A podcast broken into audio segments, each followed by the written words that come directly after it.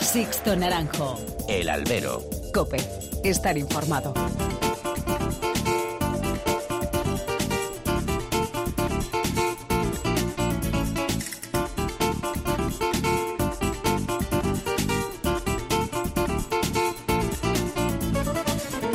¿Qué tal? Muy buenas y bienvenidos a esta nueva emisión del Albero, a la cita con los toros aquí en cope.es.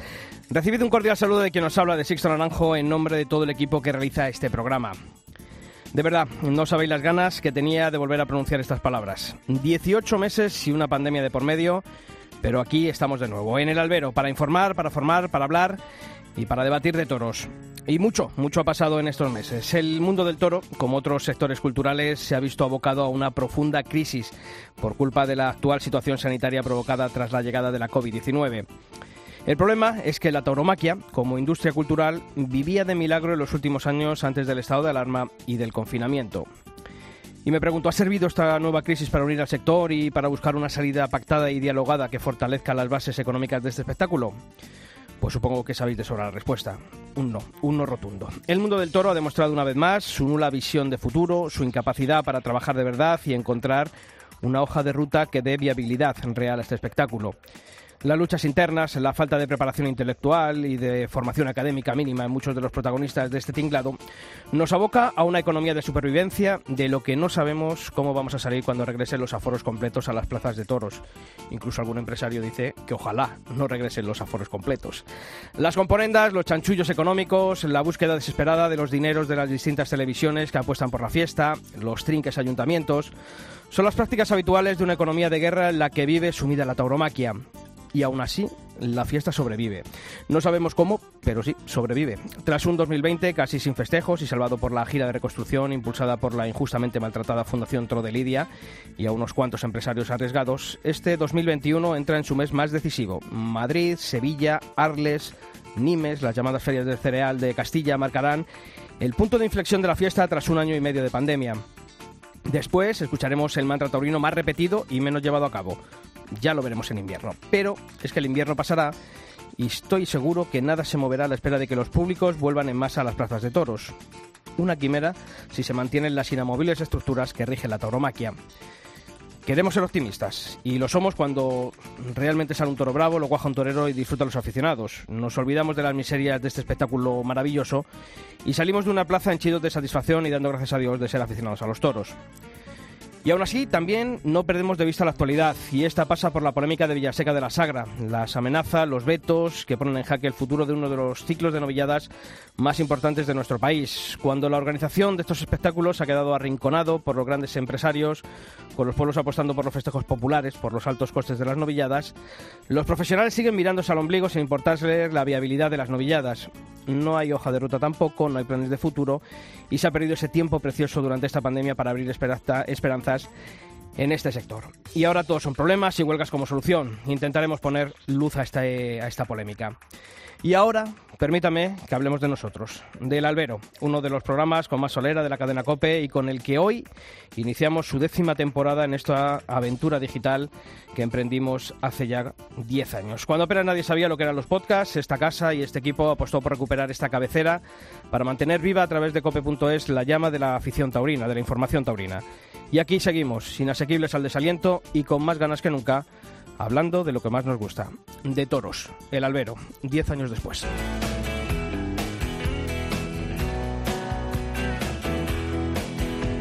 Si 10 años después te vuelvo a encontrar en algún lugar, no te olvides que soy distinto de aquel, pero casi igual.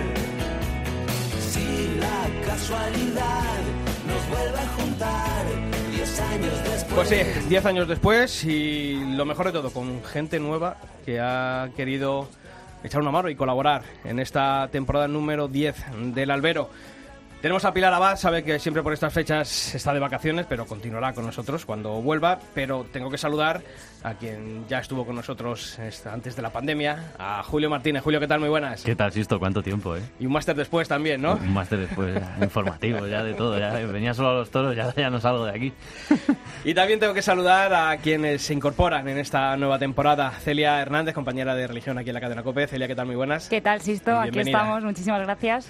Abulense, además, paisana no vamos a negar. Aquí ya somos dos contra uno, que nunca me pasaba. Bueno, pues ganamos, ganamos los de Ávila aquí en el, en el albero. Y Antonio José Candel, compañero de cope.es. Antonio, bienvenido también. Un auténtico placer poder formar eh, este año, en este décimo aniversario de, del albero en Cadena Cope, aunque si tenemos que hablar de alianzas, eh, Julio y yo, bueno, al final compartimos Albacete de Murcia, que algo podríamos hacer, ¿eh? Vaya. Bueno, pues ahí estará. Y luego tenemos a Pilar de Granada, así que muy repartido está el premio. Bueno, pues como hacemos antes siempre de comenzar este programa, vamos a conocer en forma de titulares los principales temas que ha dejado el mundo del toro durante esta última semana. Celia, Feria de Abril reducida. Y el empresario de Sevilla, Ramón Valencia, se ha mostrado esta semana partidario de reducir la duración de la Feria Taurina de Abril y ha subrayado además que la duración de los abonos prepandémicos ya no se soporta en Sevilla y en otros grandes cosos. Zaragoza.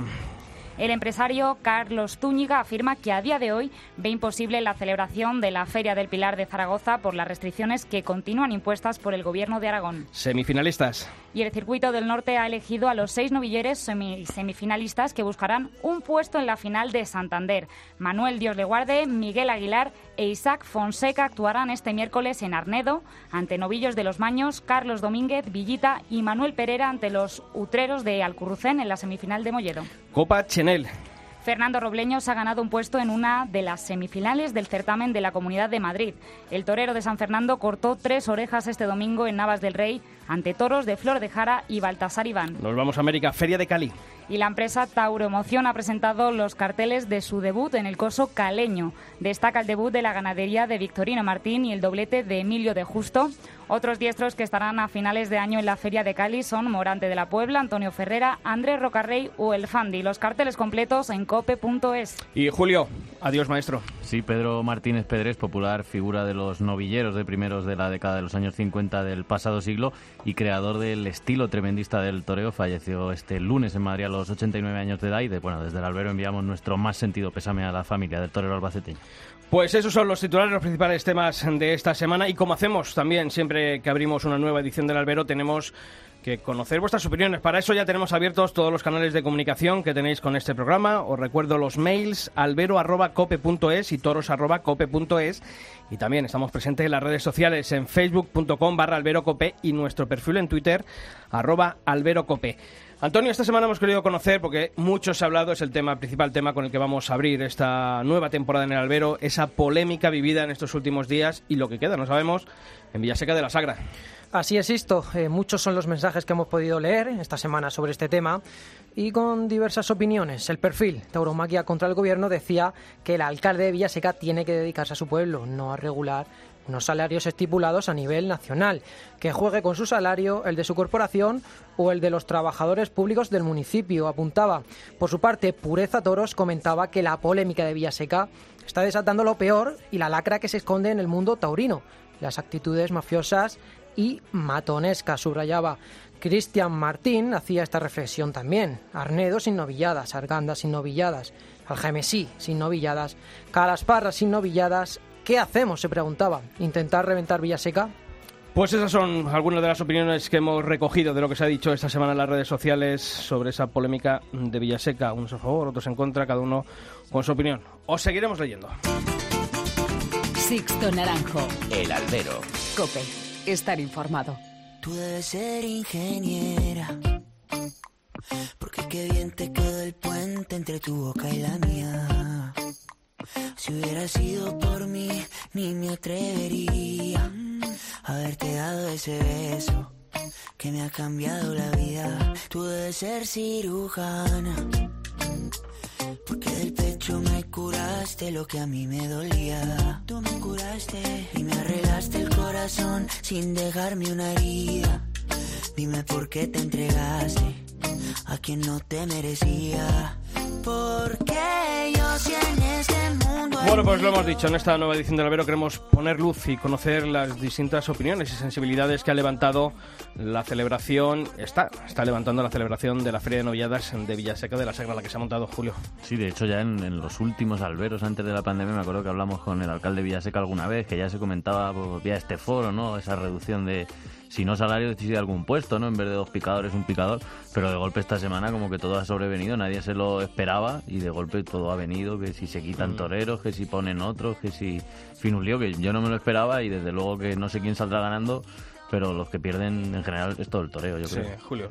sí, eh, sí, nada, al final yo creo que comparto absolutamente ¿no? lo que comentaba eh, Julio, sobre todo por eso, porque al final quien pierde es la tauromaquia. No es situación eh, tan complicada en la que estamos atravesando, no es situación eh, pandémica que está dejando en jaque a tantas plazas de a lo largo y ancho de la geografía taurina en España, que Villaseca, qué duda cabe, ¿no? que es una de las ferias de novilladas, si no la más puntera de todo el panorama taurino, ¿no? que se ciernen sobre, sobre la celebración de, esta, de este ciclo novilleril eh, pues este tipo de, polémicas sí que es cierto que eh, ahí perdemos todos, pierde la tauromaquia y por supuesto esperemos que, se pueda llegar a un punto de unión.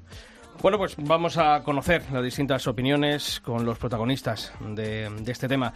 Queremos empezar hablando con David Prados, él es el presidente de la Unión Nacional de Picadores y Banderilleros de España. David, ¿qué tal? Muy buenas tardes y bienvenido al Albero. ¿Qué tal? Buenas tardes. Bueno, pues hemos vivido ya dos festejos. En el primero, bueno, pues hubo, eh, sobre todo el día, el primer día de la, de la Feria de Villaseca fue cuando os presentasteis eh, las asociaciones, habéis emitido varios comunicados. A día de hoy, David, ¿hay alguna posibilidad de acuerdo o están las negociaciones rotas? Eh, no, las negociaciones rotas no. únicamente se puede llegar al acuerdo cuando paguen lo que está establecido por convenio y entonces no habría ningún problema, lo que han venido haciendo toda la vida. Nunca hemos tenido ninguna clase de problema, vamos, ni allí ni en casi ningún sitio en este en este sentido, pero este año se han puesto con eso, han firmado un convenio extraestatutario por debajo de los mínimos establecidos ya en un convenio nacional y es el problema que, ha habido. Se los llamó, se los llamó, hubo una, un intento de mediación en el CIMA para intentar llegar a un acuerdo y no se presentaron esa reducción de la que hablaba será del 25%. El Ayuntamiento de Villaseca de la Sagra apuesta por un 35% de, de reducción de los salarios. ¿Tan insalvable es la, es la cantidad, la situación? Eh, es que no se puede hacer nada por debajo de, de unos mínimos establecidos en convenio. No es una cosa que podamos negociar como han hecho ellos. Han hecho ellos un sindicato minoritario y una serie de, ayuntamientos que, ni siquiera tienen fuerza para, no fuerza, sino legitimidad para, para firmar esa clase de convenios y lo han hecho así y totalmente, totalmente legal, ya te digo, es que no es una cosa de, negociación, un euro arriba, un euro abajo. Es que no se puede ir, ya son mínimos lo que establece el convenio. Lo que no entendí en el primer comunicado que, emitisteis, David, eh, fue hablar también, no sé, de, las hechuras desproporcionadas, de Villaseca. No sé tampoco a, qué, a qué venía. Nosotros, no. Eh, yo creo recordar en un comunicado de no, es la, Unión de Matadores. La Unión de Matadores, perdón, sí. Eh, en este caso, la Unión de Matadores. No sé, todas estas circunstancias, ¿habéis recibido el, apoyo de, la Unión de Toreros, de, de los mozos de espadas? Sí, bueno, de hecho vamos, vamos conjuntamente. Oye, y mm, en estas reuniones que, bueno, que habéis tenido el domingo por la mañana, eh, ¿es necesario llegar a estas situaciones tan, no sé si llamarlas violentas, pero sí tan tensas? Yo pienso que no, yo pienso que no, sobre todo cuando, cuando se está cometiendo una ilegalidad, lo que hay que hacer es buscar la legalidad. Si la ilegalidad es pagar, como, como te he dicho anteriormente, por debajo de, de los mínimos establecidos, que estamos hablando de mínimos, y pagan por debajo, pues yo creo que, que quien está poniendo en desorden todo esto son ellos. Nosotros, eh, como te he dicho anteriormente, hemos ido muchas veces a Salamanca, a todos los profesores, o sea, Salamanca, a Villaseca, eh, como a Villaseca, a otros sitios, nunca ha habido ningún problema. Eh, me, me comentabas ahora lo de las hechuras desproporcionadas o tal que dice el comunicado este. Nosotros, igual que vamos a Villaseca, hemos ido a Cenicientos, hemos ido a, a un montón de pueblos de la Sierra de Madrid. Nosotros me refiero a los profesionales, a picadores y banderilleros, a corridas de toros que son bastante más grandes que las de ahí. O sea que ese no es problema, esos nosotros igual que vamos ahí vamos a cualquier otro lado.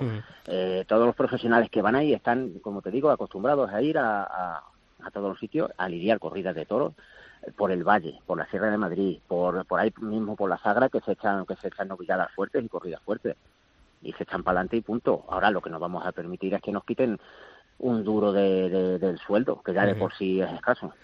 Y lo de, no sé, recomendar, y lo de recomendar lo digo entre comillas, eh, y decir que, bueno, pues que no se va a emitir, que empresas, matadores, novilleros, rejonadores, que haya, que incumplan ese convenio, bueno, pues eh, decir que no toreen en los festejos y circuitos que, que se llevan a cabo por parte de la, no sé, de la Fundación Toro de Lida, por ejemplo, eh, eso cómo, cómo se, no sé, cómo se explica, David. No, eso es, eso es, no es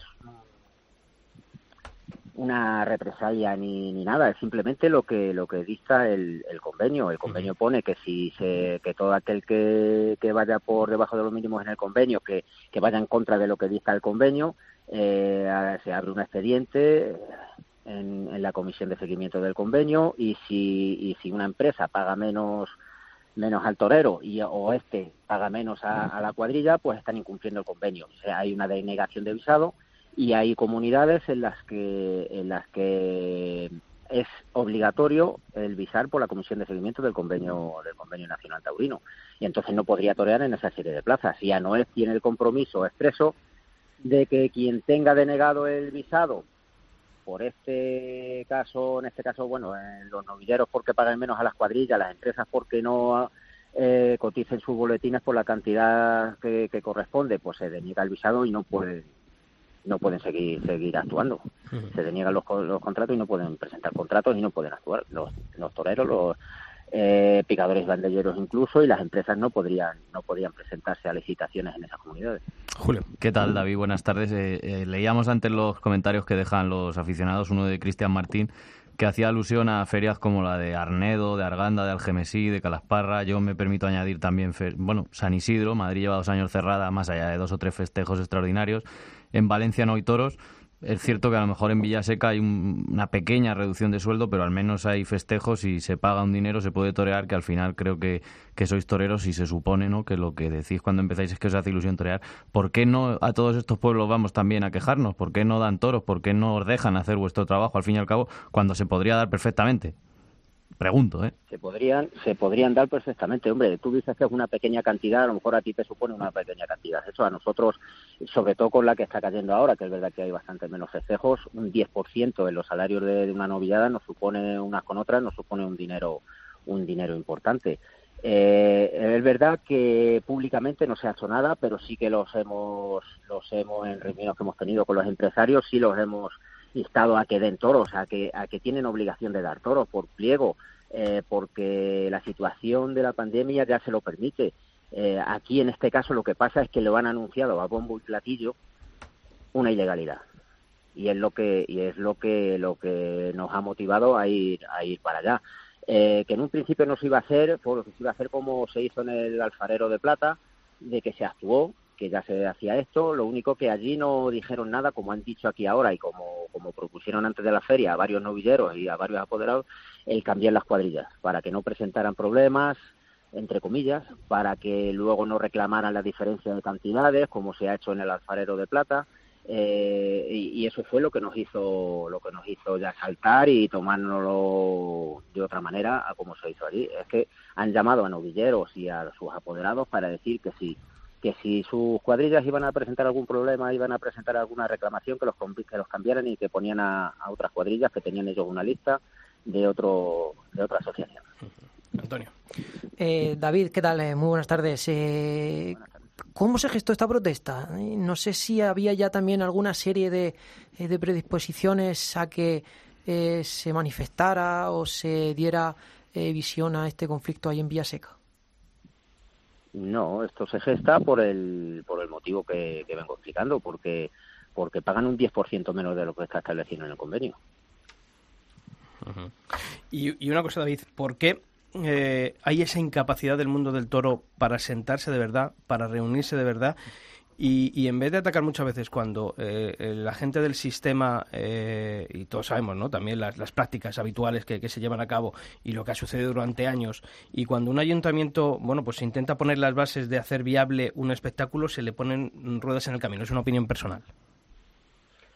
Sé que, es, eh, sé que es con un sacrificio, sé, sé, que, sé, que, es con un sacrificio vuestro, pero por lo menos yo es alguien que he visto de verdad, o sea, lo digo sin ningún partidismo, pero mm, por lo menos el decir, oiga, esto es lo que cuesta, esto es lo que obtengo de beneficios. O sea, es que ahora mismo estamos en una economía de guerra, mm, David, en la que yo creo que las distintas asociaciones, tanto ANOED como la Unión de Toreros, eh, bueno, la Unión de Creadores de Toros de Lidia, las asociaciones ganaderas, bastante tienen, pero los profesionales, o sea, el intentar, ¿por qué no hay esa, ese trabajo? Y ahora que hemos tenido tiempo durante la pandemia para realmente sentar unas bases, crear una hoja mm, de ruta, un libro blanco, de intentar darle una viabilidad al toreo y sin embargo tener que estar viviendo en este día a día, en, pelearnos por ese 10% de reducción. No sé, a mí la sensación que me queda es de esa falta de trabajo para intentar dotar de esa estructura sólida a la fiesta. ¿Por qué? No, sí, sí que nos hemos sentado. De hecho, eh, tenemos nosotros, llevamos dos años dos años con un 25% de, de reducción, eh, precisamente para, para paliar un poco la situación como está ahora con la pandemia, con la reducción de aforos. Llevamos desde el 2014 con un 10% que ya nos rebajamos entonces, que, que, nadie nadie lo dice, o sea que nosotros aquí sí que sí que hemos hecho esfuerzos. Llevamos, desde, como te digo, desde el 2014 con un 10%, del el 20 y el 21 con un 25% de reducción de salarios. David, creo que nadie en ningún sector lo ha hecho ha hecho ese sacrificio. David, perdona, yo lo entiendo, yo lo entiendo. hemos hecho, no, espera, espera. Esto lo hemos hecho eh, sentándonos todas las partes. Empresarios, matadores, mozos de espada, eh, eh, nosotros, claro, eh, y los sindicatos mayoritarios UGT, lo hemos hecho sentándonos. Lo que ha hecho esta gente, lo ha hecho por su cuenta, sin contar con nadie. por eso nos revela más. Echando sus cuentas y sus números, pues es que esto es lo que hay. Bueno, pero, pero, que, pero que lo ha hecho eh, de manera unilateral. No ha contado con nadie, simplemente ha hecho así, dice yo pago aquí menos porque porque me sale de las narices y esto que, que, que arren, como puedan. Nos vamos a quedar quietos no lo sé, yo no sé si, si a ti te quitan de tus honorarios un 10%. Sí, sí, sí, aquí en la cadena, aquí, en, la cadena COPE, aquí en la cadena COPE hemos tenido un plan social y durante un año hemos tenido una reducción de, de sueldo. ¿Le habéis acordado? Claro, claro, claro. Claro, pero es que aquí no. Es que aquí no se ha acordado nada. Es que aquí lo ha hecho una persona eh, a título personal es que aquí no se ha sentado con pero con pero con los números que con los, números que hay David yo entiendo que con los números que hay en una feria como la de Seca o no es rebajar por por quitar dinero a todo el mundo. Es que si no hay ese dinero para repartir es que es eh, no sé si es que no sé tengo una pregunta prefieres 5 eh, a 200 ya ya. No pero pero que nos lo diga que nos lo diga. No de manera unilateral. Yo creo que si se llega a un acuerdo, eh, precisamente la palabra lo dice, un acuerdo es entre entre entre las partes que se, se tengan que sentar, no eh, como si yo ahora voy y digo, no, no, ahora por mi cuenta voy a subir un, un 40% los salarios. ¿A cuento de qué? Vamos a ver. Lo normal es que cuando, como aquí se lo han hecho en la COPE, habéis acordado, eh, tendréis vuestras, habéis tenido vuestras reuniones, vuestras cosas, se habrá hecho una negociación arriba abajo y se llega a un acuerdo. Sí, porque entendíamos que si hay este dinero a repartir, pues es lo que hay. O sea, no nos quedaba, no queda otro porque obviamente lo que no podemos estar es a lo mejor cobrando más de lo que. Bueno, ese dinero a repartir, yo no sé. Yo, no, no, que también son, son, son, son, circunstancias distintas y bueno, yo te ponía el ejemplo ese eh, por, comentarme tú, ¿no? Cobrando lo que no se genera. Al final, también habría que hacer un estudio de los toreros lo que cobran. si lo generan, pues no lo generan. De, los toreros lo, lo que generan, de, de la ganadería lo que cuestan, que no es lo mismo eh, irse eh, en Villaseca eh, en 50 kilómetros a la redonda hay 20 o 30 ganaderías que irse al rincón de Cádiz a, traer una ganadería de allí otra de Salamanca que vale que valen un dinero bastante más de las que tienen por allí y, se lo gastan. Que traigan toros en el encierro. El año pasado por ejemplo una corrida de toros de Cebada o de Pamplona que costaría un dinero. O sea que, que yo creo que todo eso todo eso redunda también en en el global de, lo que cuesta el dinero los toros en Villaseca. Digo yo, no lo sé. Digo yo. Pues... Y, no, y no lo teníamos por qué pagar nosotros todos. David Prados, presidente de la Unión Nacional de Picadores y Banderilleros de España, te agradecemos que hayas estado aquí ofreciéndonos la opinión de los profesionales en esta polémica. Un fuerte abrazo y, sobre todo, que se solucione. Un abrazo igualmente y gracias por contar con nosotros, con nuestra opinión. Gracias.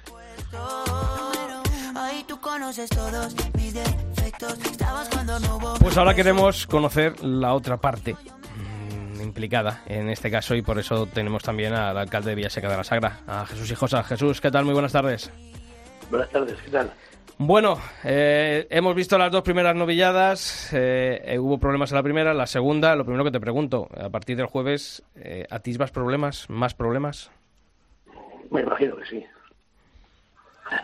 Me imagino que sí, pero con las presiones que están poniendo esta gente a, a los a los picadores, a los banderilleros, a los mozos de espada, ¿entiendes? Como están llamando todos los días constantemente con amenazas y demás, pues problemas son problemas. Aquí cuando no se ejerce la libertad eh, por derecho, pues ese es el problema que tenemos. Ellos hablan de la democracia y eso es lo que no se puede consentir. Ellos hablan de ese Jesús, ellos hablan de esa, de esa reducción del 25 que está acordado por convenio al 35 que, que ellos dicen que imponéis vosotros. Eh, ¿Dónde se encalla la negociación? O sea, ellos se cierran en banda, como hemos podido medio entender eh, a, a, David Prados. Eh, para vosotros habéis echado cuentas para realmente comprobar que es que si no hay esa reducción, eh, esto es inviable. Eh, no sé no, cómo. Pero eso, eso, eso que se impone, eso saben perfectamente que no es verdad. O sea, nosotros, cuando creamos el foro, y esto no es Villaseca, o sea, es el Ya, foro ya. de un montón de, de, pueblos que llamamos novilladas. Y, y hemos nacido porque hemos visto que el sistema que vienen manteniendo durante mucho tiempo, tanto empresarios como profesionales, en los acuerdos de los convenios colectivos, están perjudicando y están eh, haciendo inviables las plazas de tercera y cuarta categoría, principalmente en las novedades con caballos y sin caballos. Y ahí está el fruto de su trabajo, el sin trabajo de los últimos 20 años en inmovilizar el sistema del mundo del toro que ha llevado a la tauromaquia y a la base del toreo a la ruina. Y ahí está. Ese es su trabajo, su esfuerzo y su idiosincrasia. Y que no vengan a decir ahora que nadie venimos a imponer, que lo que estamos buscando es una viabilidad. Y nosotros, cuando, cuando nacimos como foro, les hicimos una propuesta de reducción de personal, que creemos que se puede hacer perfectamente en las cuadrillas, en las plazas de tercera y cuarta categoría, o el tema de los honorarios, que se pueden hacer ellos mismos, han hecho una reducción en la gira de reconstrucción, teniendo el 100% de los derechos de imagen. ¿Por qué no lo hacen en las plazas de tercera y cuarta categoría? ¿Por qué no hacer muchas cosas que se pueden hacer de, casa, de cara al mundo del toro? El mundo del toro ha tenido una época de gloria, ha tenido una época de crisis, ahora estamos contra las cuerdas. Ahí tenemos el fútbol. Messi se va de España porque no se le puede pagar. El Barcelona tiene que jugar, hacer un 50% de reducción en la plantilla de honorarios. Y es más, que no jueguen, porque lo voy a decir, lo tengo que decir claro. Hoy, escuchando a David Prados, si tuviese un poco de dignidad, debería dimitir como presidente de la Unión de Verificadores. Porque él sabe perfectamente que en el 80% de las plazas de tercera y cuarta categoría no se cobran los mínimos en ningún sitio. Y él mismo ha hecho declaraciones que se han hecho hasta reducciones del 50 y del 70% pactadas. ¿Pactadas con quién? Con el empresario de turno. Si el convenio colectivo se ha saltado a la misma. O sea que no está lo pactado. Nosotros les hemos hecho una propuesta y no han querido. ¿Y por qué, por, qué, cre- por qué crees que hay esa fijación con Villaseca? Hombre, pues creo que es, es, es la cabeza de Turco, creo que ese es, es el buque insignia de, del foro, o he sido el que he abanderado esta lucha. Y entonces, encima, Villaseca se, tele- se televisa y entra en la doble partida, los derechos de imagen y, el, y, la, y, la, y la firma con Asprod, porque aquí lo que queremos es mantener la hegemonía, acabar con Asprod, haber un único sindicato que siga siendo el que manda en el toreo, que es lo que está pasando en el sistema porque yo me he reunido varias veces con empresarios de Anuel y cuando alguien les presiona, siempre dicen que hay que buscar la paz social. La paz social es decir, suba usted los convenios colectivos en lo que quiera y no me haga huelga mis padres de Castellón, de Valencia o de, o de Sevilla. Oye, ¿y es, ver- es verdad lo que dice eh, en su comunicado la Unión Nacional de Picadores y Banderillas que os, eh, os habéis suscrito a ese convenio estatutario de los autodenominados luchadores? No, nosotros nos hemos escrito por una sencilla razón, porque el convenio que nosotros hemos hecho, que ha sido súper rápido y demás, no estaban asociados a los banderilleros. Y para darle legitimidad se ha hecho eso, eso, pero seguimos manteniendo lo que le, hemos- lo que le propusimos a todos. Y se firmó con ASPROD de mutuo acuerdo y no hemos impuesto nada a nadie. Esto es como cuando en un ayuntamiento hay una negociación colectiva y un, un sindicato, un GT firma y comisiones, por ejemplo, no firma. Ha firmado y nosotros hemos dejado abierto a que con esas condiciones puedan venir un sindicato y otro. Sido un acuerdo entre partes que está contemplado perfectamente en la reforma laboral de 2012 que no digan que es ilegal porque es mentira. Y si no hubiese denunciado de pleno derecho, de hecho lo denunciaron en el jugador social y se archivó la causa. Y dicen que nos, nos convocan a una reunión en el SIMA el martes pasado, cuando el lunes llega al ayuntamiento una convocatoria de huelga. O sea, presionando. Y luego tienen la despachatez de presentarse en Villaseca, en plenas fiestas, en un pueblo avasallar. Sí, esa imagen. Una falta de respeto hacia una afición que hasta ahora está dando más de 200 puestos de trabajo al año entre el alfarero de plata y el alfarero de oro. Y no van a Gijón, ni van a las ventas, ni van a, ni van a Valencia, ni ferias, ni van a muchos sitios. Y los que los damos somos los malos y los que no nos dan, ¿qué hacemos? Lo fácil hubiese sido como alcalde decir, quito la feria, de los entierros como he hecho y aquí, aquí os quedáis vosotros perdidos. O sea, estamos luchando por hacer viables y por poder vender a nuestros vecinos que la inversión en toros, no el coste en toros, sino la inversión en toros, se puede asimilar por los presupuestos municipales y si además ellos ven que tan tanto negocio hay en la unidad de los pueblos, que se empresas. Porque no he visto todavía a ellos de perseguir a ningún empresario por Castilla-La Mancha de los muchos que hay, que con la televisión cobran los derechos de imagen y no cobran sueldos. No he visto ninguno todavía detenido ni con que no puedan dar toros y saben que perfectamente cambian de empresa un año tras año y lo siguen consintiendo durante mucho tiempo. Y que no eche la culpa ahora a Villaseca que ha nacido hace dos años el tema del foro y el tema de con, con Arnedo y, estos demás pueblos porque esto es el sistema este es el fracaso del sistema de los últimos 20 años. Uh -huh. 700 novedades perdidas en los últimos 10 años algo estará pasando. ¿Qué tal? Alcalde, ¿qué tal? Te, te, estamos escuchando hablar del, del tema de, bueno, cubrir una feria que se puede cubrir por los presupuestos municipales. Entiendo que si les exiges, como dicen ellos, si les exiges a los, a los banderilleros, a los picadores, a las cuadrillas, que se rebajen su sueldo para poder torear, entiendo que es para poder seguir manteniendo la feria en su totalidad. Y quizá entendiendo también lo, las exigencias de las cuadrillas, porque ellos tienen su, su, dinero que vienen cobrando y pues entiendo que también lo quieran. ¿Por qué tenemos que dar Villaseca completa? A lo mejor no se puede reducir uno o dos festejos a, para que se le pueda pagar. Es decir, eh, ¿quién tiene la culpa aquí? Los toreros. O sea, seguimos manteniendo la feria, el alcalde mantiene la feria y pagan los toreros y a lo mejor no se podría quitar algún, algún festejo. No sé, ¿eh? como, como idea. No, no, pero si, si, si es fácil, quitamos, quitamos festejos, quitamos puestos de trabajo. O sea, al final es lo mismo. O es como cuando decimos, si al, al, final quitamos tres noviadas, pues si Arnedo quita dos, que quita tres, si hay pocas, menos va a haber. Al final, ¿quién pierde? La base del toreo.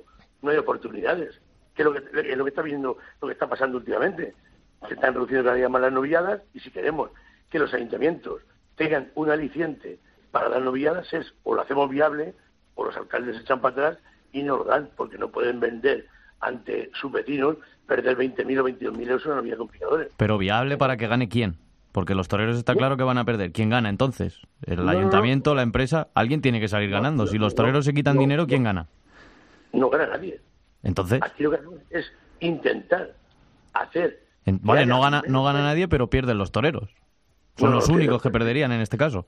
No, no, lo que ha propuesto el foro no es solamente los toreros, es reducción de veterinarios, es reducción de seguridad social, es, es, es como hacer una propuesta de futuro en todos esos aspectos y es reducir un 30% los costes en todos los aspectos para que poder, por lo menos se pierda menos. Porque lo que no es normal es que llenando una plaza con 2.000 personas y haciendo una taquilla de 30.000 euros, perdamos no todavía 15 o 18.000 euros. Claro. Eso es lo que no es normal. Esa es la clave. Y eso es lo que se puede vender políticamente hoy día. Sí. Y, y además, cuando van y, y, lo dan a otros empresarios, si el mismo ayuntamiento no gana, ¿cómo puede ganar un empresario? Hmm. Jesús, o sea, sea, seamos, seamos, realistas y seamos claros, que los números son los que son. Hmm. Antonio. Y, y eso Alcalde. está ahí. Y aquí pedimos una reducción para que por lo menos se pueda medio vender, hmm. no ganar dinero, y, ni cubrir gastos. Alcalde, muy buenas tardes. Eh, hace mucho tiempo eh, que Jesús Hijosa, como alcalde de Villaseca de la Sagra, eh, pues viene advirtiendo de un problema estructural en el sector taurino. Ahora, pues tras una pandemia y el posterior resurgimiento o amago de resurgimiento, se ven más necesarios que nunca quizá esa negociación que logre actualizar a los tiempos la producción taurina. ¿Qué posibilidades al acuerdo cree que todavía pueden existir? ¿Cree que el sector taurino, en general, puede, puede recapacitar al respecto?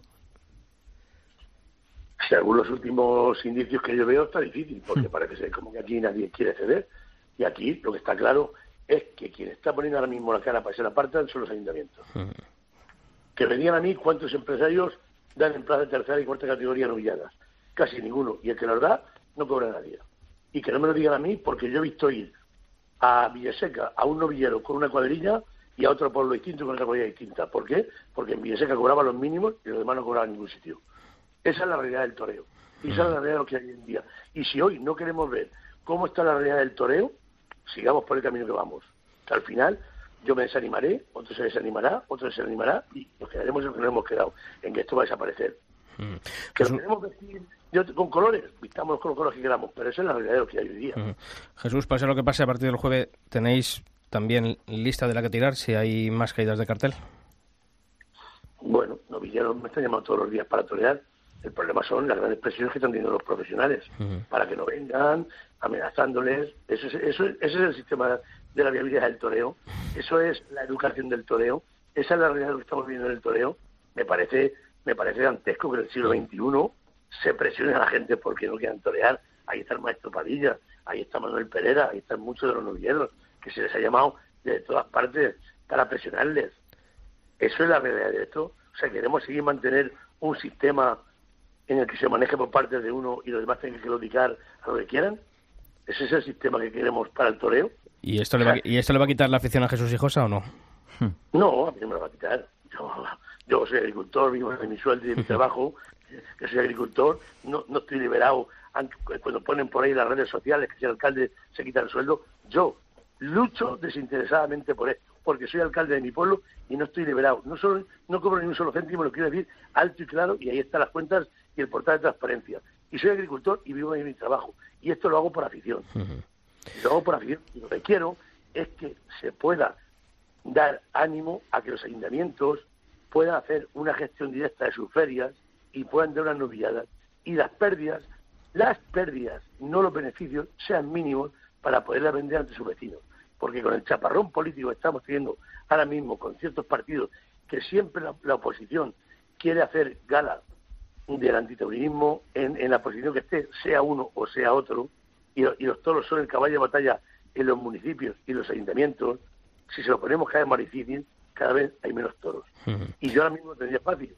Yo cojo, dejo la plaza de Villaseca a un empresario y seguro que todos estos que están hablando vienen a Villaseca y tragan y pasan por el túnel del toreo. Y el, Pues y el que diga lo contrario, que se vaya a, a pueblos que están aquí muy cerquita, que los conocemos de la Sacra Toledana, y están tragando día tras día. Tragando día tras día. Y hay 40 empresarios, o 20, o 18 que no pagan ninguno. ¿Y dónde está la comisión de seguimiento? No ha denunciado a nadie. Que pongan Ahora nombres también, ¿no? saca- saca los colores, sí. Hombre, que se den, que se den nombres también, ¿no, alcalde? Quiero decir, también la fundación y gente como vosotros, el foro, pues a lo mejor hacer un listado, ¿no? De cara a ciertos ayuntamientos cuando Pero- saquen ciertas pero- plazas a licitación, que a ciertos empresarios que, como dices, eh, no cumplen las normas, pues que no se les den las plazas, o a ciertos toreros no se les llame, o a ciertos banderillos. También, que- eso tenía que hacerlo también se el- puede hacer, ¿no? pero La comisión de seguimiento. Hay una comisión de seguimiento. Claro, claro. que Esa es la que tenía que hacer su trabajo, efectivamente. alcalde de la comisión de seguimiento que presume la unión de toreros, la unión de mozos de espadas y la unión de banderas y picadores. Sí, sí, pero eso, Hagan su vamos, eso yo lo digo, que es una pantomima y al final todos conocemos plazas, conocemos empresarios y se les, y se les sigue dando plazas y se les sigue dando la oportunidad de dar festejos. Eh, No, no, no, y es más, es más, es más. Va la cúpula de la Unión de Banderas y Picadores, porque la paga el padre de un torero y los otros, y los otros que torean van poniendo dinero. Van poniendo dinero. Pues y es- están en el callejón y en el, y en el patio de cuadrillas y esos callan y otorgan. Y luego viene a hacer huelgas bien secas. Qué bonito, ¿eh? Qué Pues bonito. Jesús Hijosa, que te damos las gracias por estar aquí esta semana en el albero, por eh, darnos la, la opinión y sobre todo la versión vuestra y que el jueves nos vemos si Dios quiere allí en Villaseca. Muy bien, muchas gracias. Un abrazo. como siempre. Sixto Naranjo. El albero. Cope. Estar informado.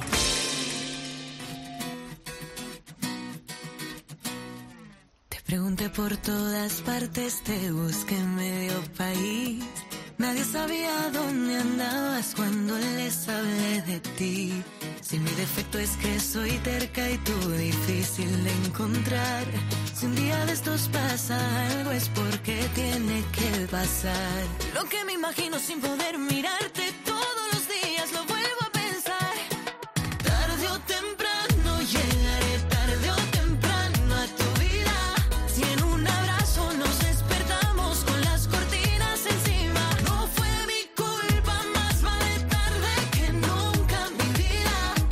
Bueno, pues queremos abrir también un tiempo para conocer aquí en el Alberol en profundidad la situación actual de la tauromaquia. Celia, ¿qué tal? ¿Qué tal, Sisto? ¿Qué tal este estreno? Que te Bueno. veo un poquito nerviosa. Ahí vamos, ahí vamos. De blanco Oye, lloro, ¿eh? De blanco y oro, claro, no, no, y tú también. Tú- Tenés que haber venido de luto, vaya loceteño, que no tiene respeto a sus maestros. Eh, digo que queremos ir conociendo con Julio, con Antonio, con Celia, estas eh, otras, bueno, pues realidades de la fiesta de los toros. Celia, si te parece a ti, lo que vamos a partir de ahora es llamarle la historia del albero, ¿vale? Para que todas las semanas conozcamos, pues, algo, algún personaje, alguna entidad, eh, bueno, pues, para conocer, bueno, esa historia que hay detrás muchas veces de la fiesta y que no conocemos. Y yo creo que este inicio de curso ha empezado para todos y sobre todo para una, una institución, no sé si sois de la fundación, os voy a poner un aprieto. Julio sé que no, no. yo sí soy, A ver, ¿eh? Así que hay, que hay que hay que hacerse de la fundación. No, no ¿eh? por nada, ¿eh? No por nada. no por nada. Bueno, pues sobre todo, como decimos, de la Fundación Toro de Lidia, ¿no? Tiempos de nuevos objetivos, de encarar el mes de septiembre con ilusión y con nuevas metas. Y tú has palpado un poquito en la situación de la Fundación. Hemos querido conocer un poquito qué, qué planes tienen para este nuevo inicio de curso. Pues lo escuchamos.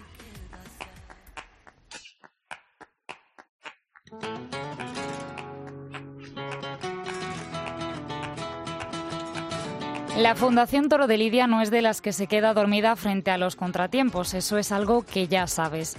Tras año y medio de pandemia en el que muchos han visto en ella la desaparición progresiva de la fiesta, la Fundación ve un nuevo inicio cargado de planes. Pues queremos seguir con un trabajo serio, de calidad y que sabe a dónde va. Eh, este año eh, tenemos la eh, Liga Nacional de Novilladas y que eh, queremos para el año que viene reforzar y ampliar. También la Copa Chenel, está el aspecto puramente político, hay pendiente una eh, reunión con el ministro de Cultura, con todos los partidos políticos, las eh, comunidades autónomas, los ayuntamientos, está la parte más cultural que lleva el Instituto Juan Belmonte, está la parte jurídica, judicial, está la importantísima aportación de los capítulos de la Fundación, Él es Fernando Goma, notario de profesión y vicepresidente de la Fundación, y considera que la continuidad está en mano de los aficionados. El Tribunal Constitucional ha dicho claramente que la tauromaquia es cultura en la medida en que lo siente la ciudadanía española como tal. Por tanto, el futuro de la fiesta de los toros depende esencialmente de que los aficionados sigan siendo aficionados y que sigan gustando de ir a las plazas y a los espectáculos taurinos y de que sigan disfrutando de, eh, de estos espectáculos. Es decir, el que siga viva la fiesta depende de los aficionados a los toros y no depende de los que quieren prohibir la fiesta. Y esto es algo que deberíamos tener muy claro. Y en cuanto a los toreros, ¿cómo ha sido esa actitud que han tenido en estos extraños tiempos? Bueno, yo puedo hablar eh, de la actitud de los toreros en relación con la fundación y he de decir que eh, gracias a su eh, apoyo incondicional se pudo desarrollar la gira de reconstrucción y esa gira de reconstrucción ha sido la base para la Liga Nacional de Novilladas. Y como en todos los aspectos de la vida, siempre es importante mirar hacia atrás para hacer balance del camino recorrido. Hace unos años teníamos unos políticos, sobre todo de determinados partidos, que consideraban que negar los derechos eh, a la fiesta de los toros era algo lícito, que prohibir porque no te gusta la cultura era algo que se podía hacer. Tampoco había una estructura que defendiera con carácter general la fiesta de los toros. Y yo creo que todo eso, poco a poco, eh, ha ido cambiando y Ahora tenemos una estructura, tenemos un portavoz, tenemos un reconocimiento absoluto de que eh, la fundación representa a la tauromaquia con carácter general y sus intereses generales ante los políticos, y así lo reconocen. Tenemos un plan estratégico. Un inicio de curso que yo resumiría en esperanza, ilusión, vista y al toro. Y futuro, Celia. Y futuro y futuro. Y tenemos unos planes que parecen, según nos ha contado Fernando Gomá, apasionantes. Seguimos teniendo ilusión y a ver si va la cosa para adelante. Pues sí, sobre todo esos proyectos que han puesto en marcha este año, sobre todo los circuitos de novilladas tan necesarios después de, un año casi en blanco, ¿no? Y esa Copa Chanel aquí en la Comunidad de Madrid yo creo que es un esfuerzo y sobre todo ese diálogo con las administraciones que es fundamental para el futuro. Que es tan importante. Pues muchas gracias, Talia. La historia del albero. Y en esta nueva temporada del albero no podemos olvidarnos de la grave situación por la que atraviesa nuestro campo bravo, ni del esfuerzo inconmensurable que continúan desplegando sus criadores. Por eso, Antonio, ¿te parece que a tu sección la llamemos Futuro Bravo? Me parece perfecto, Sisto, porque sabemos de la situación extrema que desde el arranque de la pandemia pues viste al, casi podríamos decir de luto, ¿verdad? Al campo bravo en España. Y es que para salvar las explotaciones de Lidia, teniendo en cuenta que el toro bravo atraviesa uno de los peores momentos de la historia debido a la pandemia, se ha convertido en un auténtico quebradero de cabeza para sus ganaderos, maestros de alquimia que ahora han debido de transformarse para encontrar soluciones a este gran problema. Así existe una situación extrema que desde el albero, como hemos dicho antes, no podemos obviar y es por esto por lo que durante cada semana recuperaremos el sentir eh, de esos ganaderos que en la mayoría de ocasiones sufre incluso en sus propias carnes la crudeza de una situación que parece lejos de atenuarse. Este es el caso del ganadero y doctor en veterinaria por la Universidad Complutense de Madrid, Adolfo Rodríguez Montesinos, quien nos describía de este modo eh, cuál es la, situación de su divisa. Bueno, la ganadería era una ganadería pequeña, estaba en el entorno de 65 vacas, 70 de vientre y, se han quedado pues ahora de momento reducidas en 45. Ya el año anterior hubo que mandar vacas al matadero pues buscando un poco la, sostenibilidad. Yo me puedo considerar un privilegiado porque he podido lidiar un festejo, una novillada sin picar, Sisto, lo acabamos de escuchar. Se conforman con lidiar una novillada sin picadores. parece increíble. Pero esta es la realidad de las otras ganaderías, la de la realidad de las ganaderías más humildes, pero que luchan tanto como los grandes hierros para mantener a flote sus proyectos. Pero hay más. Atentos a los que a lo que nos sigue contando sobre la realidad de la ganadería brava en España. Un banderillero, aunque su situación sea dramática, pues puede buscar un trabajo en eh, otro lugar que no tenga que ver con el mundo del toro. Pero una ganadería, pues no es una fábrica de pantalones que le puede acechar el cierre, son animales vivos, se están comiendo todos los días. La verdad es que no se atisba muy bien mm, si hay luz al final de este túnel o no la hay. Parece que la única salida, o una de las pocas alternativas que ahora eh, manejan los ganaderos para paliar esta ruinosa situación, es la de enviar a sus animales, concebidos para demostrar su bravura en la plaza, a los fríos mataderos. Pero, ¿hasta qué punto puede esta solución cubrir el gasto de la cría de un toro bravo?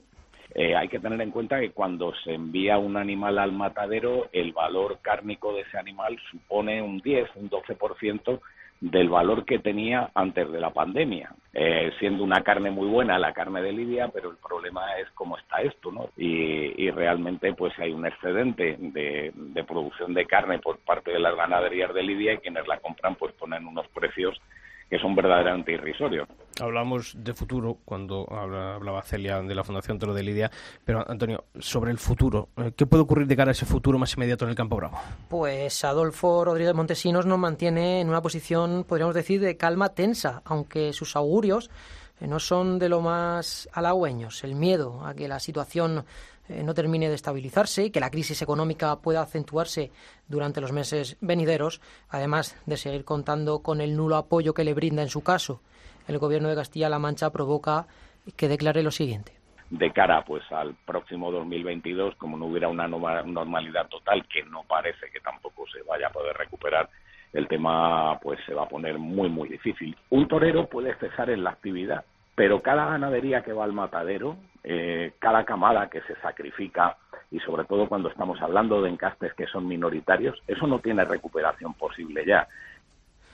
En fin, Sixto, una situación eh, verdaderamente ruinosa que sinceramente parece difícil, eh, muy difícil de poder remontar. Ojalá y la situación eh, pues pueda manejar nuevos destinos tras el invierno.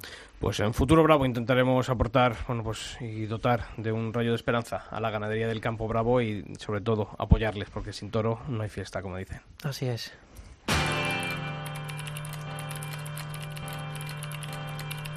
It's been a hard day's night, and I've been working like a dog. It's been a hard day's night, I should be sleeping like a log. But when I get home to you, I find Julio y el dato taurino. El pesado de Nuestro los datos. ¿eh? Pedrito Números de aquí de, del Albero. Abrimos esta nueva temporada aquí y abrimos esa, bueno, más, una ventana a los datos que nos va a traer Julio todas las semanas. En este primer programa, eh, ¿qué te parece si hacemos una radiografía sobre los matadores de toros de esta última década? Y yo te pregunto, Julio, ¿quién es el que más ha toreado? ¿Quién corta más orejas? En definitiva, ¿cuáles son los números que ha dejado la tauromaquia en estos últimos, ojo, 10 años los que cumplimos aquí en el Albero? 10 años como 10 temporadas del de Albero, eh, bueno, empezando por el ranking, si no miráis el papel, ¿quién diríais que es el que más ha toreado estos últimos 10 años? Yo te diría Juli. Mm, yo creo que también. ¿José Tomás? No, hombre, José Tomás. no te metas con Dios que estamos en la COPE. Por favor. Antonio. José Tomás no, pero voy a decir cuánto ha toreado. El líder del ranking en estos últimos 10 años es eh, viene de Granada, David Fandi Alfandi. Sabéis, os habéis equivocado. En total, desde que bueno arrancó el año 2011, ha intervenido en 537 corridas de toros. No sé si parecen muchas o parecen pocas, pero desde luego es el que más ha toreado. Ojo, solo en, Plaza de Toros de Europa. No se cuenta América porque si no variaría mucho el, el número. Y bueno, pues eso, América aquí no cuenta. ¿Qué toreros, Julio, le acompañan en ese podium de honor a El Fandi? En segunda posición hay un torero que ya está retirado, hemos hablado ahora de él, que es el Ciclón de Jerez, Juan José Padilla, suma un total, o ha sumado un total de 440 corridas de toros. Eso sí, habría que anotar algo que es relevante. En el año 2011 Padilla es cuando sufre la cornada en el ojo en Zaragoza el 7 de octubre. Antes Padilla se prodigaba en el, circuito más torista, es verdad que toreaba mucho, ese año incluso lo cerró con 37 festejos, pero es a partir de ahí cuando empieza el boom ¿no? de Padilla, cuando él decía lo de me ha costado un ojo de la cara, ¿no? Llegar a, llegar a torear así. En el 2012, el año siguiente, toreó 71, 71 corridas de toros, que fue el año que más, que más toreó, nunca bajó de 46. Así que Fandi líder, 537 corridas, segundo Padilla, 440 y tercero, ahora sí, existo, Julián López el Juli, con 413 paseillos. Y bueno, solo estos tres toreros han pasado de los 400 y entre los 300 y los 400 pues estarían Pereira, Castella, Ponce, Manzanares, Talavante, Morante, algunos más y José Tomás, que hablabais de José Tomás, lo tenemos solo con 23 festejos, pero ojo, que 23 festejos, ¿no has visto? ¿Qué 23 festejos? La que lía, la que lía, sí.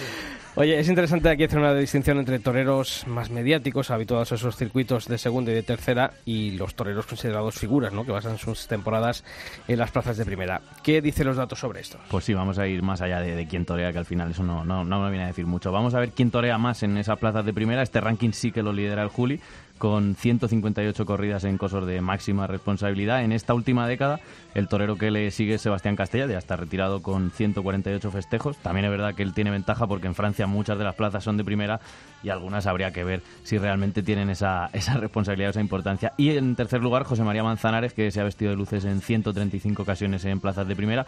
Por encima de los 100 festejos tendríamos a Pereira, Ponce, Talavante, Morante, Padilla y Daniel Luque. Y en 99, fíjate, es un dato que bueno me ha llamado la atención y lo he apuntado, en 99 se quedó Iván Fandiño, ¿no? que, que bueno, que cayó hace unos años en, la, en una plaza de Francia.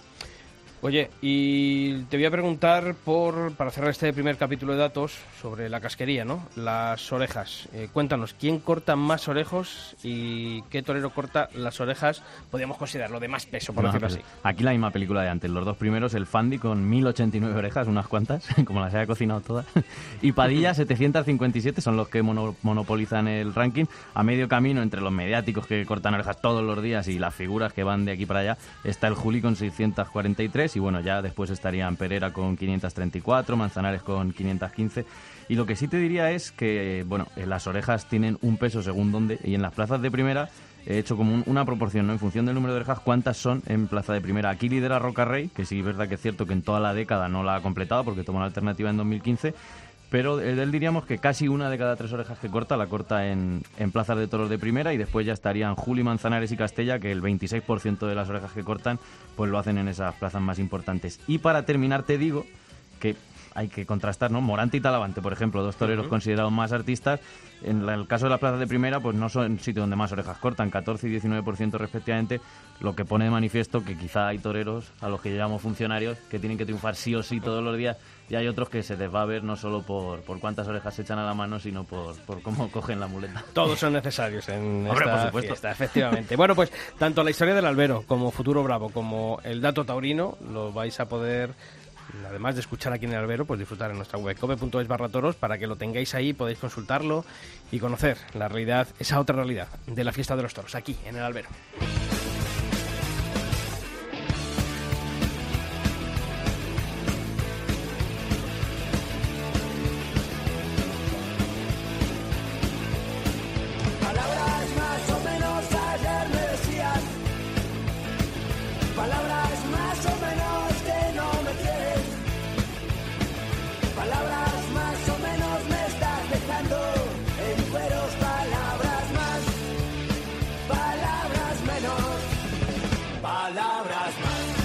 Tenía ganas, Julio, de escuchar también esta sintonía, ¿verdad? Sí, sí, la... bueno, es que ya ni me acordaba cuando la he escuchado. Digo, ah, esto, esto es el albero, ahora ya sí es el albero. Muy, muy Los Rodríguez me ha quedado a mí este programa hoy con tanta música de... Se nota que me gusta, ¿no? Se me nota un poquito, ¿no? Y lo de José Tomás también, ¿no? Calamaro, ¿no? Es uno de los que cantaba Claro, aquí. verdad, mira, no ha metido la pata, ¿no? No, no, ha metido la pata. bueno, pues efectivamente, abrimos también en este primer albero de la temporada, de la temporada número 10 de esta aventura que iniciamos aquí en cope.es. Pues abriendo eh, también los eh, teléfonos, micrófonos a nuestros compañeros, porque en unos días comienzan ya las ferias, las llamadas ferias del cereal en Castilla, ¿no? En Valladolid, en Salamanca, en Albacete. Retoman la actividad taurina después de un año en blanco y por eso queremos conocer esa previa, esas claves de estos ciclos. Nos vamos hasta Salamanca porque allí está nuestro compañero Javier Hernández. Javier, ¿qué tal? Muy buenas. Muy buenas tardes, Sisto. ¿Qué tal? ¿Cómo estamos? Bueno, bienvenido a El Albero y supongo que eh, ya cargando, cargando pilas para la Feria de Salamanca. Con ellas cargadas a tope, una ilusión tremenda el volver a recuperar las tardes de toros en la glorieta, porque oye, que duda cabe que después de un año se hace tremendamente duro. Hemos tenido alguna novillada menor, clases prácticas de la escuela de tauromaquia, pero el aficionado echaba en falta las tardes de toros, los grandes acontecimientos y por fin parece que vuelven a la gloria. En Cope Valladolid está Juan García Tejedor. Juan, ¿qué tal? Muy buenas. Hola, muy buenas a todos. También, ¿no? Allí ya preparado el coso del Paso de Zorrilla. Sí, preparado el coso de Paso de Zorrilla en esos tres festejos, eh, viernes, sábado y domingo, con ese cierre el día 12 de, de la corrida tradicional de Rejones y con ganas, con ganas, pero a lo mejor sí que nos ha faltado aquí en Valladolid algún festejo, algún cartel más, porque recordemos que mañana es el 8 de septiembre es la patrona de Valladolid, Nuestra Señora de San Lorenzo, a quien se dedican estas ferias y fiestas de, de esta ciudad pucelana, y no hay festejo en la Plaza de Toros, con lo cual... Bueno, tú pide, Juan, que dicen que es mejor pedir que robar, así que tú pide que a Pues ver sí. si Matilla te, te hace caso. Y también Sí, tenemos sí, que saludar a- a- al azote de Simón Casas en Albacete, a Lorenzo del Rey. Lorenzo, ¿qué tal? Muy buenas. Hola, ¿qué tal? Sisto. Pues muy bien, aquí, aquí estamos. Estaba escuchando a los compañeros. Decía Juan García Tejedor que no había festejo en ese día de la Virgen día 8. Aquí en Albacete, el día de la Virgen de las Llanos de la Patrona, sí hay festejo, pero el festejo que teóricamente, según la oferta de Simón Casas y Manuel Amador, que iba a ser de una categoría máxima, con todos los respetos a la terna, es toros de Fuente Imbro para Finito de Córdoba, Daniel Luque y Juan Leal, en comparación con otros No, carteles hombre, que hay. finito. El otro día en, Aranjuez estuvo cumbre, como le gusta decir a Julio, o sea que no te quejes, eh, Lorenzo. Oye, Javier, eh, hemos visto fotografías, eh, colas, bueno, siempre no los, las empresas tiran de, ahora últimamente, no de esas fotos de, de gente en las taquillas de la Plaza de Toros, para decir, gran expectación en el primer día de venta de taquillas. Eh, ¿Realmente hay ganas de toros allí en Salamanca? ¿Tú lo estás palpando entre el- bueno, Sí. pues la gente, la afición? Sí, sí, sí. Sí, sí, sí, sí, hay ganas de toros y no solamente hay ganas de toros, hay ilusión recuperada, porque la verdad eh, este año la empresa ha hecho un esfuerzo grande, hay que reconocer que no solamente eh, dan corridas de toros, sino que hay el esfuerzo de dar una auténtica novillada con picadores, y digo auténtica porque no está patrocinada, no está auspiciada, no tiene ningún otro fondo, ¿no? Más que el de dar una novillada eh, picada en la Feria de Salamanca, algo que en estos tiempos de COVID, pues es de agradecer el esfuerzo de la empresa para que tres chavales, eh, tres toreros como Antonio Grande, Manuel Dios le guarde o el importantísimo Diego San Román, mexicano, que aquí en Salamanca ya ha debutado y dejó una gratísima impresión se la puedan ver con una novillada del puerto de San Lorenzo, pues a priori de máximas garantías. Es muy de agradecer. Javier, yo hay dos carteles, ¿no? Dos citas y sobre todo dos notas que para mí, cuando muchas veces no nos quejamos de, ese Sota Caballo Rey que vemos en muchas ferias, yo ver que Domingo López Chávez está anunciado con dos figuras como Manzanares y Roca Rey me supone una alegría inmensa. Y luego ver a los toros de Paco Galache con Morante, el Juli y Alejandro Marcos es otra, bueno, lo vimos en Arevalo Alejandro, que está, que pueden medirse con las figuras en cualquier cartel. Yo creo que son dos de los grandes alicientes que tiene esta feria de Salamanca. Sí, esos son dos muy importantes alicientes. Eh, sobre todo la corrida del domingo ha despertado una expectación inusitada porque, bueno, eh, confluyen muchas cosas eh, en muy buen momento. Morante de la Puebla en su temporada estelar y en la más importante, en la más profunda, en la más torera, en la más reunida y donde los toros le están pasando más cerca que nunca. Después eh, que recuperamos eh, el histórico hierro de los Galache en una feria de campanillas como la de Salamanca y que estén las figuras y que apuesten por ella, como es el caso de Morante o de Julia López del Juli, pues ha despertado también esa ilusión en la afición y además con la guinda del pastel, como tú muy bien dices, a Alejandro Marcos que no solamente en Arevalo, que cuajó una gran tarde de toros, sino también en Cantalejo, en otros sitios, y ahora, el pasado domingo en Francia, con un toraco de, de, Valdefresno, pues llegó a cortar también una oreja, es decir, está en muy buen momento, es su momento y llega el momento de que lo aproveche.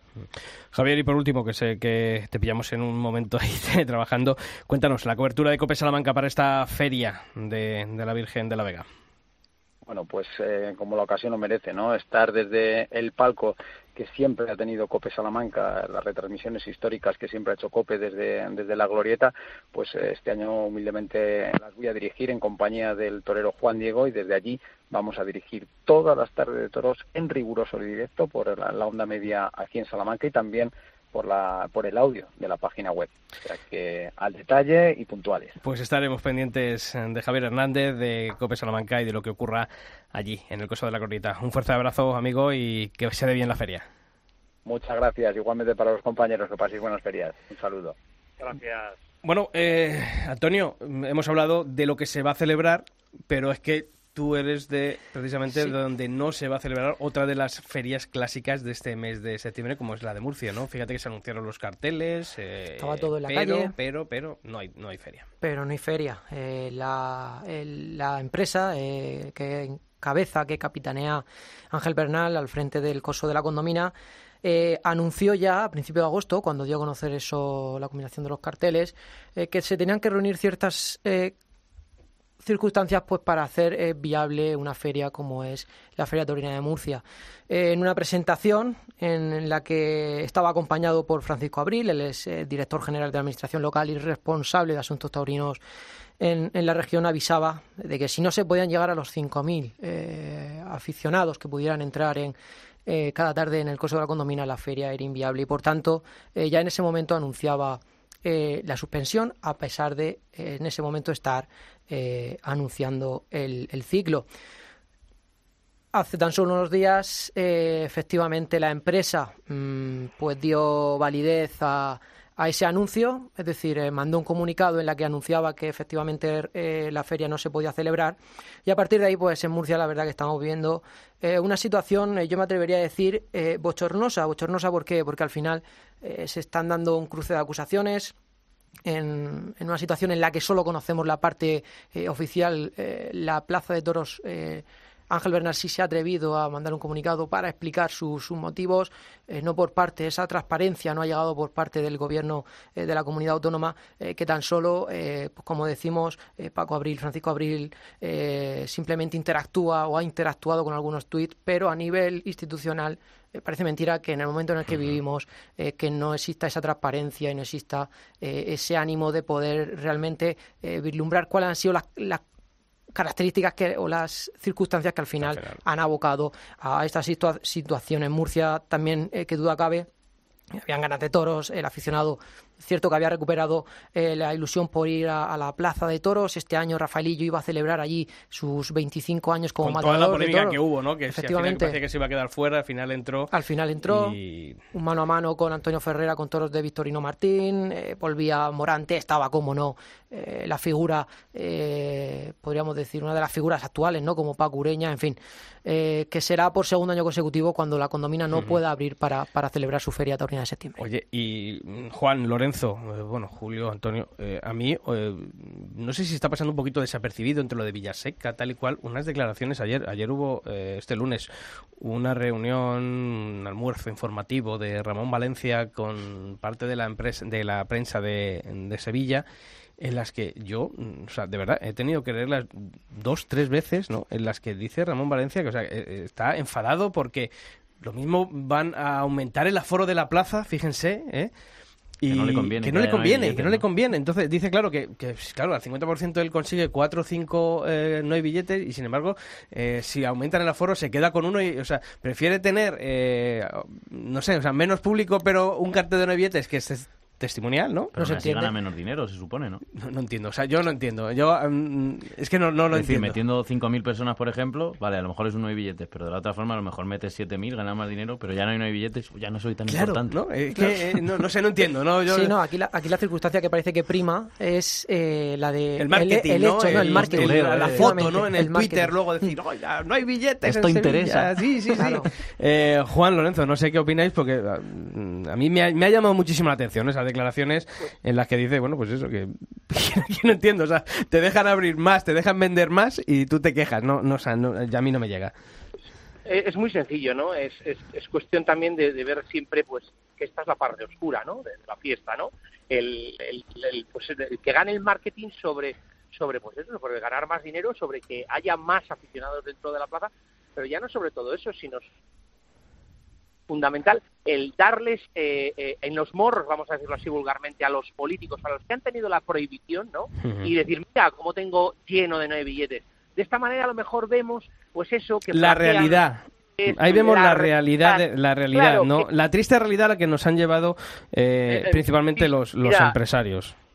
hay una cosa muy sencilla. En Valladolid tú vas a estar esta semana que viene. Realmente el aforo de la plaza de, un aforo que me parece que no llega a 10.000 localidades, 9.000 y muchas, van a ser los 5.000, las 6.000 personas que hay dentro de la, plaza. Ese es el verdadero aforo de, una plaza como Valladolid. Pero porque, pero porque no trabajan, pero porque no trabajan y entonces ahora están, tan, acomodados a ese 50% y no quieren que les aumenten el, aforo. Eh, les viene muy bien. Claro, eh, Lorenzo, eh, ¿qué va a pasar el año que viene cuando haya el 100%? Dios quiera, ¿no? Dios quiera que, esto vaya mejor, la situación pandémica sea un mal sueño dentro de unos meses, que la temporada 2022 se pueda celebrar, todos esperamos con cierta normalidad, eh, hay que, aquí hay que trabajar mucho para recuperar aforos y recuperar aficionados para que no veamos ahora mismo lo que está ocurriendo, ¿no? Ahora aquí lo vendemos todo con el casi lleno dentro del aforo permitido, tres cuartos del aforo permitido, que no deja de ser espejismos os digo una cosa y... Con este tono fúnebre que me pones, a Sí, no, es que os lo digo sinceramente porque me da mucha pena meterme para comprar entradas para Albacete, que lo podéis hacer cualquiera, lo puede hacer cualquier aficionado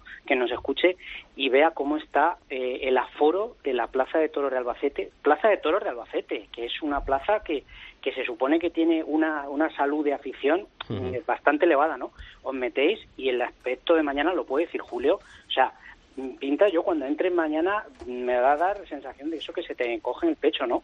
Y claro, en Albacete se está trabajando con el 75% de aforo que permite la Junta sin restricción de, distancia, ¿no? Solo tienes que llevar la mascarilla. Y estás viendo que carteles que en teoría son los más interesantes. Oye, ese Ferrer a Manzanares, Emilio de Justo con Torre Daniel Ruiz, ese sábado de, oye, escucha que se dice el cartel pronto, ¿eh? Juan Pedro para Morante, Paco Ureña, Paco Ureña que ya es prácticamente de torero de Albacete, y terminando con Juan Ortega, y aún queda muchísimo hueco, la, muchísimo, la parte superior del tendido alto de sombra. Hombre, es, verdad, también vamos a hacer otra cosa. No es lo mismo uh, una feria con una ciudad en fiestas. Correcto, correcto. A sí, decir, vamos a celebrar una feria con, el, con una ciudad en la calle volcada como hemos vivido antes de que llegase la pandemia. Eso también hay que. No vamos a ser aquí tampoco unos kamikazes y vamos a vender tragedia. También hay que reconocer la realidad social por la que estamos atravesando como sociedad. Y, por eso obviamente el ocio queda en un segundo plano en muchas ocasiones. Claro, yo, pero yo lo que digo, Sisto, es que la, la empresa Simón Casas Llamador en Albacete, yo creo que lo que tenían que haber hecho era haber hablado con el ayuntamiento y decir, mira, no es feria como han hecho los, tele, los hosteleros, lo han hecho, es decir, mira, en lugar de hacer nosotros eh, ofer- ofertamos más que lo que venía en el pliego, que eran seis, nosotros ofrecimos cuatro más, tenemos que hacer ocho por pliego, pues mira, vamos a hablar, no se puede hacer, vamos a hacer cinco eh, más contundentes, ¿no? Más rematados, vamos a, a concentrar un poquito la feria, ¿no? Porque se ha quedado ahí, va a haber tardes ahí que va a haber una entrada bien, que va a estar bien, ese mano a mano con Victorino, con Rubén Pina y Sergio Serrano, que tiene una aceptación, pero con otras tardes que se va a ver a, a más de a medio gas, ¿no?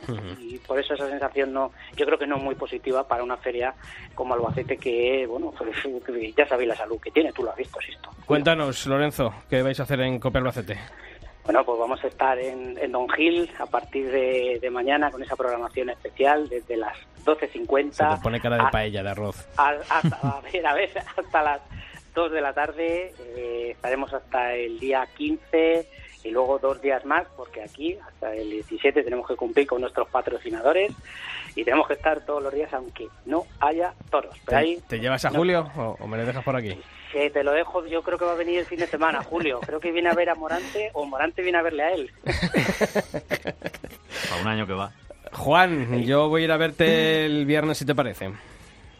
Fenomenal, aquí te esperamos y desde luego también desde Cope Valladolid pues lo cubriremos eh, a partir de este jueves con la previa de, de esta miniferia y no solo nada de la alternativa de Tomás Rufo, que también es muy interesante. pues, Joder, vamos, yo mm, creo que es lo más interesante que podemos ver porque eh, si hay un nombre que ilusiona eh, en estos últimos meses, bueno, en estos últimos años, nos dejó a la pandemia después de esa puerta grande de la Feria de Otoño del, del 2019 con las ganas, pero este año lo hemos visto a Tomás Rufo, que yo creo que el, el sábado allí en Valladolid hay una cita con el futuro de la fiesta y, y pasa por el nombre de, de Tomás Rufo. Bueno, Juan, pues nos vemos el viernes allí en Valladolid, ¿te parece?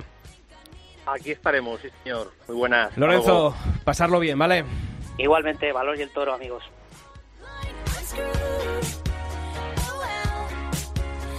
Bueno, los debutantes, ¿cómo lo habéis visto? ¿Lo habéis pasado bien? Lo hemos pasado bien, lo hemos pasado bien. Para repetir, ¿no? Un placer y todo un honor eh, pues formar parte, como decía al principio, eh, del programa icónico eh, de la radio española en cuanto a información taurina. Asisto, enhorabuena por esos 10 an- por esos 10 años y mucho ánimo de cara a este curso. Ojalá que contemos grandes noticias aquí en el Albero. Pues eso es lo que esperamos todos, Julio, aunque Julio es muy negativo. Y Yo no, hombre. no Estoy a a tope con Tomás Rufo. Sí. Pero que no lo cuiden tanto, que lo cuidan mucho. Que no lo vemos torear. ¿No te da la sensación? Lo estaba pensando. Eh, hombre, ahora pega un arreoncito, pero es verdad que pocos son menores. Lo Pero sí, los lozanos están llevándole... Cuidan mucho a sus toreros. Sacando los datos con Álvaro Lorenzo me he dado cuenta. Se ha toreado muy poco. Para, yo creo que tienen condiciones. Llámate a la familia Lozano, al cortejillo y, y díselo. Celia Hernández, hasta la semana que viene, gracias. Hasta la semana que viene, Antonio Sisto. José Candel, hasta la semana que viene. Hasta la semana que viene. Polito, El martes más. El martes más. Y a todos vosotros, pues ya sabéis que nosotros volvemos el próximo martes aquí en el albero, en cope.es, pero que la información taurina continúa a diario, de lunes a viernes, con toda la, la actualidad, con las crónicas, con galerías, con vídeos, en nuestra web, en cope.es barra toros. ¡Feliz semana!